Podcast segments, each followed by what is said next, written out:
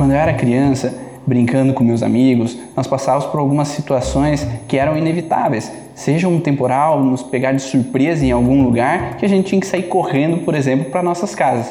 Mas o que me intrigava é que nos dias depois, alguns tinham gripe, outros tinham dor de garganta, dor no ouvido, cada um de uma forma diferente.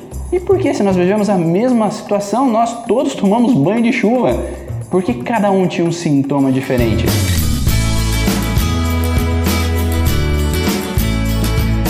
Meu nome é Ivan Bonaldo, sou fisioterapeuta, especialista em microfisioterapia e nova medicina germânica. E hoje eu vou falar um pouquinho para vocês sobre a relação da percepção sobre os nossos sintomas. Cada pessoa, ela tem sua herança familiar, suas crenças que são carregadas desde família, religião eh, ou cultural onde nós vivemos. Então essas crenças ou as situações que estão armazenadas dentro de nós fazem com que a gente perceba as situações de forma diferente. Por exemplo, quando nós vivemos uma situação de morte, alguns podem vivenciar essa situação de forma com tristeza, com pesar pela perda daquele ente querido. Então aquela perda é um luto muito doloroso. E isso pode desencadear para aquela pessoa uma alteração com relação a testículo para homens e ou ovários para, para as mulheres. Outras pessoas elas podem vivenciar aquela sensação num, num contexto de impotência, porque ela se sentiu incapaz de proteger aquele ente querido ou seja, no momento hospitalar de poder fazer algo mais, ou poder, num acidente, ter feito alguma coisa mais para resgatar aquela pessoa que não estava bem. Essas situações de impotência afetam outros órgãos, como músculos, articulações, ligamentos, que estão relacionados diretamente à sensação de incapacidade ou impotência.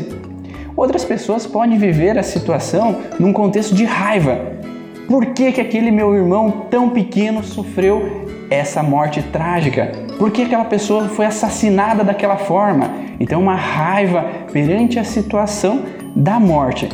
Então, quando você vivencia aquela situação com raiva, com rancor, isso pode influenciar a nossa vesícula e desencadear algumas alterações até mesmo digestivas.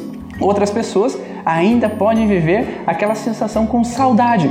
Eu sinto falta daquela pessoa porque ela era muito importante para mim. Então, não ter ela todos os dias próximo a mim me dá muita falta ou saudades.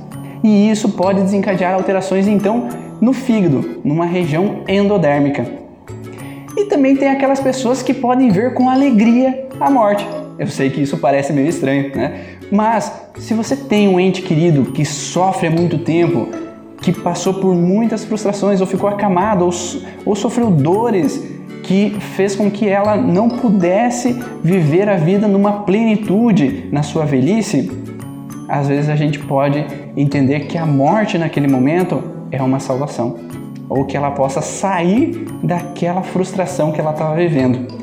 E quando a gente vivencia uma situação que para nós é um, um alívio perante aquela perda, que aquela pessoa deixou de sofrer, a gente acaba não tendo sintomas, porque para nós foi bom aquela situação. Por mais que a gente sofra um pouco pela perda, porque aquela pessoa de uma certa forma vai fazer uma falta, mas naquele momento talvez era a melhor situação a ocorrer. Então por isso que dependendo da forma com que a gente vive a situação de estresse, a gente pode ter sintomas diferentes. Como você vivencia situações da tua vida? Será que você vivencia com raiva, com tristeza, com ódio ou se sentindo desvalorizado? Dependendo da forma com que você vive, você vai ter seus sintomas específicos diferentes de outras pessoas que vivem os mesmos, as mesmas situações que você. Faz sentido isso para você? Você já viveu algumas situações parecidas? Ou tem conhecidos que vivem situações assim, que acabam não conseguindo lidar com essas situações? Então marque aqui essa pessoa e ofereça para ela essas informações. E até o próximo vídeo.